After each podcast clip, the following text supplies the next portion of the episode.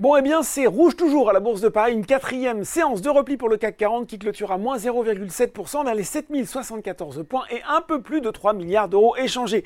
Une pression qui ne se relâche pas, donc avec des rendements obligataires au plus haut de part et d'autre de l'Atlantique. Et si hier, les marchés américains avaient réussi à échapper à la morosité qui touchait le vieux continent, ce n'est plus le cas aujourd'hui avec à 17h45 un Dow Jones en repli de 0,9% dans les 33 684 points et un Nasdaq qui cède 1,25% avec les 13 105 points. À le repli du groupe de cosmétiques Coty, moins 2,8%, qui a annoncé une prochaine introduction à la Bourse de Paris, temple des valeurs du luxe. Et bien justement, du côté des valeurs en hausse, toujours à Paris, c'est Orpea qui termine en tête du SBF 101 devant Dassault Aviation, Ipsen et Technip Energy.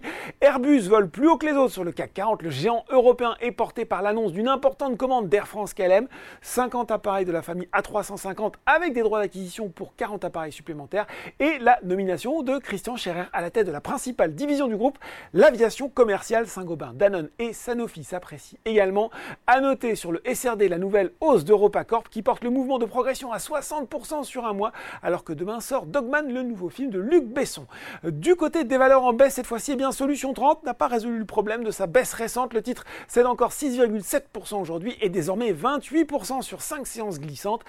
Même problème pour Atos. Pour rappel, une plainte pour corruption autour de la cession d'une partie des activités au milliardaire tchèque Daniel Kretinsky a été déposée la semaine dernière par le fonds Alixam, actionnaire minoritaire sur le CAC 40.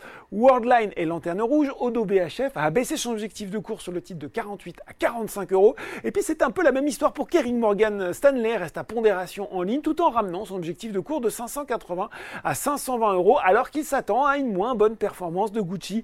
En Europe, le cours de Carmack, lui, s'est arrêté de battre en début de séance pour finalement afficher moins 30% en fin de journée. La MedTech qui développe une prothèse intégrale de cœur a annoncé que sa trésorerie lui permettait de financer ses activités jusqu'à la fin du mois d'octobre. C'est presque demain. Elle indique travailler activement sur différentes options de financement. Voilà, c'est tout pour ce soir. En attendant, n'oubliez pas, tout le reste de l'actu éco et finance est sur Boursorama.